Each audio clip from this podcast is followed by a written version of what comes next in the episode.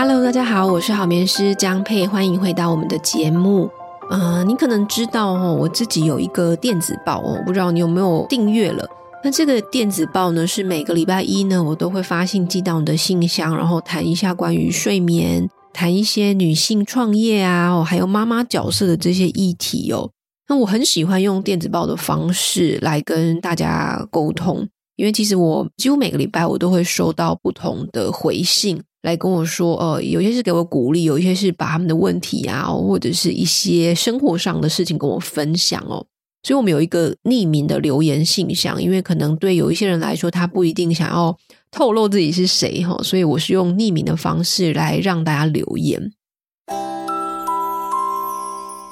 前阵子呢，我收到一位棉友的留言。诶，那他的这个留言让我嗯想要好好的回复，因为他也勾起了我过去的一些经历哦。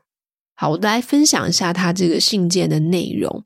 好，他是这样写的：谢谢 Peggy 这个礼拜的内容。我今年三十三岁，目前全职带一个快两岁的孩子，肚子里面呢怀着七个月的宝宝，在孩子有各种问题的时期，同时还要烦恼肚子里的孩子。觉得自己失去了各种人生的目标还有意义，各种在意外在对我的影响还有看法，再加上生活上各种的压力烦恼，我不知道这样算不算运气的忧郁哦。但现阶段的我的确处在一个不是很乐观的状态。那我看完你这周的内容，让我感受到很温暖哦。我一直希望自己可以成为一位有影响力的人，但却不知道该怎么实行。虽然看完你的信不会瞬间让我一切都不在意，可以乐观的看世界，但我还是想要谢谢你，让我在如此低潮的时期，从你的文字中获得一些安慰跟鼓励，也很感激你，我有看到这封信，让我知道我不是孤单一个人的。好，这个是这位妈妈她给我的匿名的留言哦。我自己在看这封信的时候，其实也想到我自己怀孕，还有刚当妈妈的那一种，有一段很忧郁的时期哦。当然，我觉得每一个人的状况不太一样。其实我不太知道这位妈妈她对于现阶段觉得不是很乐观，我不知道她真正的担忧是什么。有可能是比方说身体荷尔蒙的变化哦。因为她有一个快两岁的小孩，然后又接着怀了七个月的宝宝，我相信她的身体在这段时间一定有很大很大的改变哦。那也有可能是会觉得说，诶，除了育儿之外，自己好像没有其他的生活了哦。那或者是说，诶，她现在因为是全职妈妈，所以没有收入，或者是说她知道说接下来要重新照顾一个新生儿，然后再加上大宝，她的心理或生理可能已经很疲惫了。那或者很单纯的像他说，他希望自己是一个有影响力的人，但他觉得自己现在还没有做到。嗯，我们在看影响力哦，我们对于影响力的描述通常跟能不能影响更多人有关系。但是其实影响力它是有深有广有浅的，有一些人的工作它可以影响很多人，比方说他是一个演讲，他可能常常去做很多演讲。他可以一次触及很多人哦，或者像演员啊、歌星啊，他们可以一次触及很多很多很多，甚至上万的人。但他不一定是很深入的，他可能只是在某一个时期去陪伴他，或者是给他一些启示、一些看法。但是我认为哦，我觉得作为一个母亲，她是一个影响力非常深远的任务。我想大部分的人都会同意，爸爸妈妈对于一个人的成长。有着非常巨大的影响力。那作为父母哦，甚至是我们这个辈子当中少数有机会你可以去改变另一条生命的一个重要的时刻，其实是非常珍贵的。我想到有一个关于 SpaceX 的那个小故事哦，有人访问在 SpaceX 工作的一个清洁工啊，问他的工作是什么？我知道他们是做火箭的嘛，哈，那他就回答说。我正在做一份改变全世界未来的工作，虽然他是在一个做火箭公司、一个太空移民的公司啊，他们的目标未来是太空移民的公司上班。不过他只是做一个，我们觉得他好像只在做一个清洁工，他可能就是扫扫厕所啊，然后把大家的环境弄得整洁一点啊，然后这样。但是他的回答是：我正在做一份改变全世界未来的工作。我不知道这个故事它是真的还是假的。但我觉得这位清洁工他讲的是对的，他对于自己的定义不是去收拾垃圾，不是去整理环境，而是让在 SpaceX 工作的科学家、工程师有一个很舒适的环境，帮他们拥有更好的工作效能。哦，难道你能说他对改变世界没有贡献吗？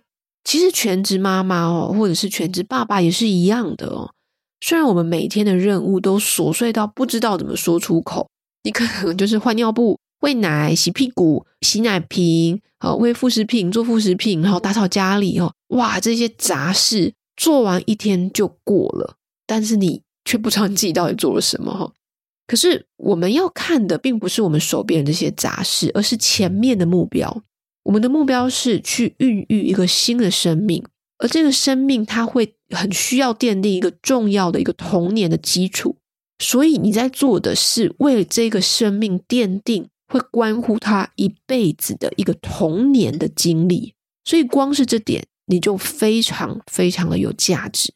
只是这样子的影响力，他不容易在当下就看到，他也没有一个所谓实质的收入的肯定哦。所以这是让很多在家里照顾孩子的爸妈感到很迷惘的地方。你会觉得自己没有价值。因为现在社会去定义价值，常常跟价格、跟金钱有关系。但是，其实我们内心深处是知道，一件事情的价值，它不见得、不见得跟钱完全画上等号。你去养大一个小孩，当然需要钱，但是它不只是钱的问题而已。他那个过程，你投入的关爱、时间、你的教育方式都非常的重要。所以我不认为哦，完全以金钱、以收入来判断你的价值观是正确的，就是判断你做的事情有没有价值是正确的哦。那当然，我们还是要活得实际一点了哦，因为的确金钱的收入它会改变我们的自信，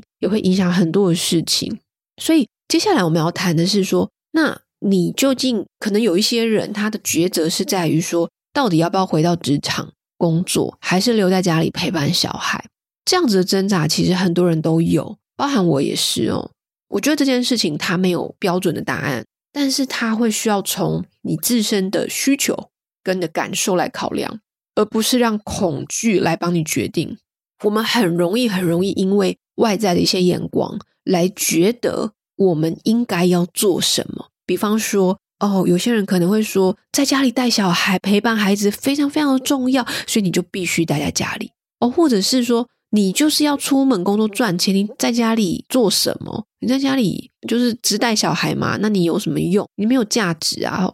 好，我们很常会因为这些外在的声音去决定我们接下来要做什么事情，来作为我们的选择。因为我们不这样做的话，我们可能会被责怪。但是其实最重要的是，其实很少人静下心来去感受自己内心他想要的到底是什么。有一些人他非常认同在家里育儿。有些人觉得职涯工作才有意义，这个是只有你自己，你一定要静下心来问自己才知道的。当然，还有更多的人他是不知道，那无所适从，因为你可能没有试过嘛。如果你还没有带过小孩，你还没有过这样的生活，你可能很难去想象，你不知道我自己想要到底是什么，所以它是会有一个迷惘的过渡时期的哦。但是你要给自己一个弹性，这个弹性是我们。可以改变心意，我们可以去改变我们现在的状态，而不是说我一旦决定我要当全职妈妈，那我一辈子就不能改了，不是这样子的。那当然，在做这点之前，我们会需要跟家人去沟通我们内心的犹豫，我们一起来做实验，来去看看什么样子的分配还有生活方式是我们真正想要的。我举一个我自己的例子哦，很多人都会觉得。我又当全职妈妈哈，我当全职妈妈当到四岁，就是我小孩四岁，他才上学，然后现在上学也是上九点到三点十五分，哦，其实也没有很长哦，所以我还是全职妈妈，还是一个我很重要的工作。那我同时又经营烤面包包，我还录 podcast，然后做咨询、做课程、经营社群媒体，好像很多人觉得说，哎，我很明确的知道自己要什么，其实不是诶，这几年我拉扯了非常非常多遍哦。生产之前，然后我最想要当的是职业妈妈。我希望有个人帮我带小孩，然后我回家就是晚上陪他就好了。我还是想要专心我的工作。可是我生完小孩之后，我整个又改变了。我觉得说不行诶，我很想要陪我小孩，看他爬，看他站起来，看他第一次笑，哦，看他经历的每一个事情。我其实很想要自己带小孩，我就坚持自己愿意当全职妈妈。但是我当了全职妈妈之后，又会觉得说生活好无聊，我就开始有一点像这次写信给我的这位棉友他提到的，因为有时候我会怀疑我自己的价值感。那我就觉得说我需要工作。但是我需要工作，我也需要带小孩，还有有时候，比方说一些金钱上的。我记得我成为好美食之前，我迷上了一个法国的小众品牌，它叫 Sezane。其实它也没有多贵，就一件衣服大概三千块、四千块、五千块好了，就是不是名牌，但是也不是那种就是说你可以随地买的那个价格。那那时候我就觉得说，我想买一件漂亮的衣服。哦，以前我自己上班的时候，我就想买我就买，但是我现在 需要跟伴侣开口。因为我们的钱收入从他那里来的，但是我的伴侣又是一个非常节省的人，他对自己非常的节省，所以有时候我真的开不了这个口，跟他说我要买一个不是必需品的东西。所以其实我一开始的那个初衷是，哦，我只是想要赚一点零用钱来花，让我可以 买一件我很喜欢的衣服。这样在金钱上，我的目标就是这么小哈，不好意思，我还蛮世俗的哦。所以其实我在这两个，就是说，哦，我要赚钱，我要当全职妈妈，这两者之间，我其实一直在调整我两者之间的比重。我就算当了好面试，我有时候觉得工作压力超大的，我就会觉得说啊，我工作的比重是不是可以减轻一点？哦，或者是我带小孩带到有一点很深的，就你知道，小孩子会有一段期间会让你觉得很受不了，那我就会增加我工作上面的比重，我就会跟我的伴侣讨论。那如果有需要的话，我可能就请个钟点保姆这样子。好，所以其实这之间的比重是会去调整，而且你会改变你的心意的。好，所以我们其实很难无时无刻都喜欢当下的生活，但是我们还是可以在这段时间去做一点调整。重点是你要记得你的初衷是什么哦，不然你会为了说哦，我今天要赚很多很多的钱，我就不停的接案，而且搞的话，你没有时间陪伴的家人。哦，或者是哦，我觉得我现在的状态很好，我就一直在一个很安全的舒适圈。假如这个是你要的，那就 OK。但是，假如你内心有一些对自己未来发展的渴望，哦，对于生命去体验不同事物、不同职涯、不同成长的那种渴望，诶，那你可能就要稍微去注意一下你时间的分配。那我是这样认为哦，我知道很多人在听我讲这段的时候，你会觉得说，哦，可是我们家的状况就是怎么样怎么样怎样，所以我不能怎么样怎样怎样，哈，我可能不能做我想要的选择。我自己看到很多人在跟我谈这件事情的时候，其实我觉得那些现实条件的阻碍，某种程度也代表着你不够渴望你想要的生活。你只是帮自己找借口说：“哦，我今天因为有这些阻碍，所以我不能做我真的想做的事情。”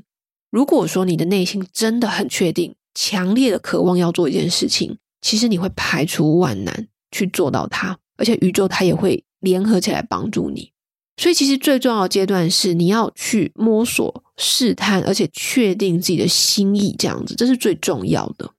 好，如果好，我们退一万步来说。假如你真的、真的、真的、真的都没有选择了哦，比方说你们家就是需要你这份收入，你没有办法自己照顾小孩哦，或者是你的小孩有一些状况，你就是得自己照顾他，你没有办法工作，但是你想工作，OK，好，没有选择的情况，事情反而简单哦。其实比较复杂的是你有很多选择哦，但是当你没有选择的时候，那你就先这样过日子，把现阶段的状态。过到一个最好的版本，虽然这个不是你要的，好，不是你现阶段你要的，但没有关系。你把现阶段的状况做到你所能范围最好的，好到你自己都会爱上现在这样的生活。这是一个很重要的态度，去帮助你度过一个你觉得很难受、很不舒服的时候。你要在你的生活中去添加那些元素。选你所爱哦，爱你所选哦，这八个字我觉得在很多地方都很好用。